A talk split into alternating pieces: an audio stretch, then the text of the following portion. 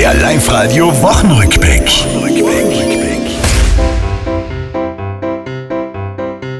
Am Montag konnte auch ich mich auf die Straße trauen.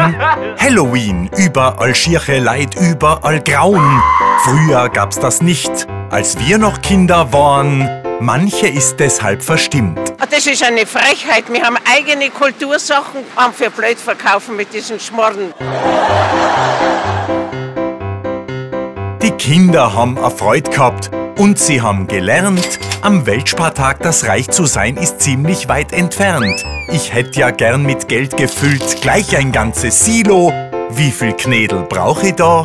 Ja, schon einmal, das schon einmal sagen 80 Kilo. Live-Radio-Moderator Kaufi zeigt's der wirre Kopf. Es gibt wahrlich für jeden Deckel irgendwo einen Topf. Sei Freundin sagt beim Antrag ja, der Heiratstermin steht. Kaufi bester Ehemann. Wenn ich's denn dann verstanden habe, worum es geht. Das war's, liebe Tiroler, diese Woche, die ist vorbei. Auch nächste Woche Live-Radio hören, seid's vorne mit dabei.